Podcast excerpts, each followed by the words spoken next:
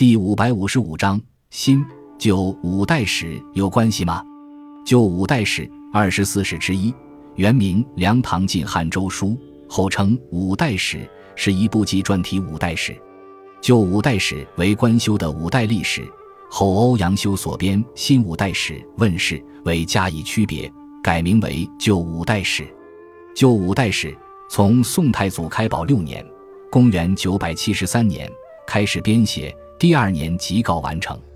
当时宰相薛居正奉命监修，因此题名为薛居正所编。全书共一百五十卷，记载了五代时期后梁至后周年间的五十多年历史。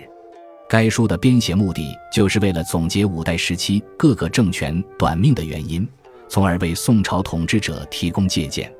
九五代史中包括本纪六十一卷，列传七十七卷至十二卷。其中，《梁书》二十四卷，《唐书》五十卷，《晋书》二十四卷，《汉书》十一卷，《周书》二十二卷，《世袭列传》二卷，《建伟列传》三卷，以及至十二卷。就五代史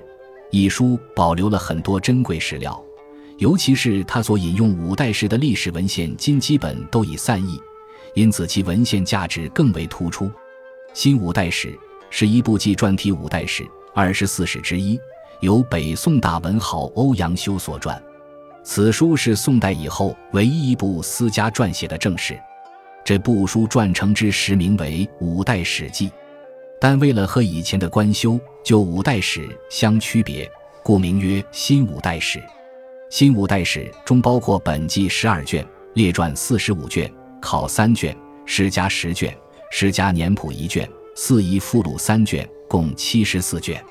这部史书所载起于后梁开平元年（公元九百零七年），弃于后周显德七年（公元九百六十年），共五十三年的历史。